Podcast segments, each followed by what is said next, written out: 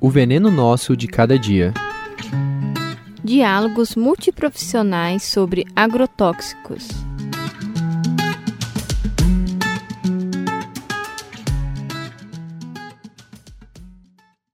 Meninas, olha que bonitinho, olha ele cantando.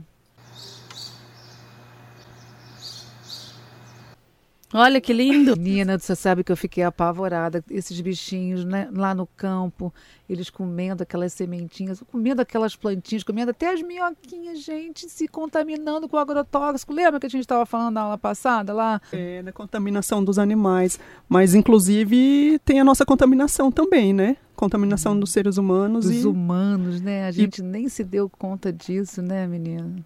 Sim, não são só, só eles que são contaminados, somos nós também. E ainda mais quem trabalha com isso, né? Os agricultores, por exemplo, quem trabalha diretamente no campo, né? É verdade, gente. A gente precisava também falar um pouquinho sobre essas coisas, né? É verdade. Inclusive, o meu marido ele está fazendo uma pesquisa sobre isso. O seu marido que também faz aqui o mestrado em agroecologia? Isso, ele também faz o curso, ele está fazendo ah, uma pesquisa. a pesquisa dele é focada em agricultor, né? Isso. Tô vendo ele ali. Jonathan, pode vir aqui? Opa. Jonathan, a gente está falando aqui sobre é, os riscos de contaminação em, em animais e daí em seres humanos, aí a gente lembrou que você está fazendo aquela pesquisa com os agricultores, Sim. né? Você tem algum caso que você conheceu nessa pesquisa que você possa contar para a gente aqui? É, não somente um, como já temos vários casos aqui na região próximo da gente mesmo. Dois, principalmente, que nos chamou a atenção nos últimos dias. São casos de agricultores que durante muitos anos é, exerceram atividade agrícola, produção agrícola, é, em empresas do ramo, em empresas agrícolas, utilizando é, determinados agrotóxicos, venenos, e desenvolveram doenças, problemas de ordem de saúde que até hoje é, acompanham. Eu poderia contar do senhor José Lourenço, um produtor rural aqui da nossa região.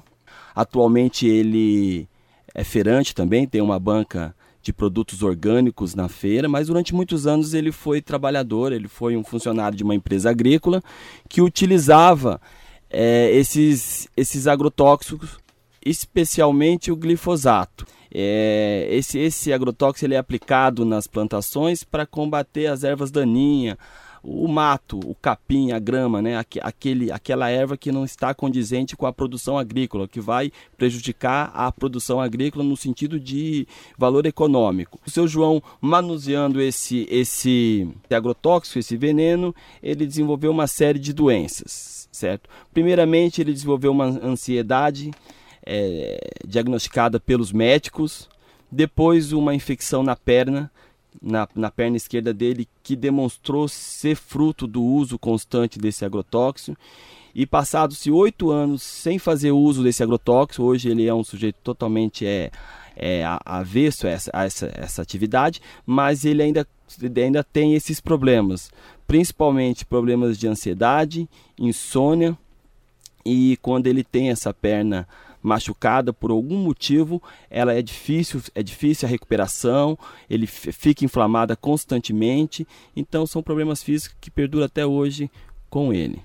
As pessoas que trabalham produzindo nosso alimento também estão sendo prejudicadas, né, meninas? E por um tempo longo, né? Porque ele há muitos anos não trabalha mais com isso e, e no entanto, ele ainda tem as consequências da, da intoxicação, né? Sim, principalmente a questão dos problemas de ordem psicológica, de ordem mental, né?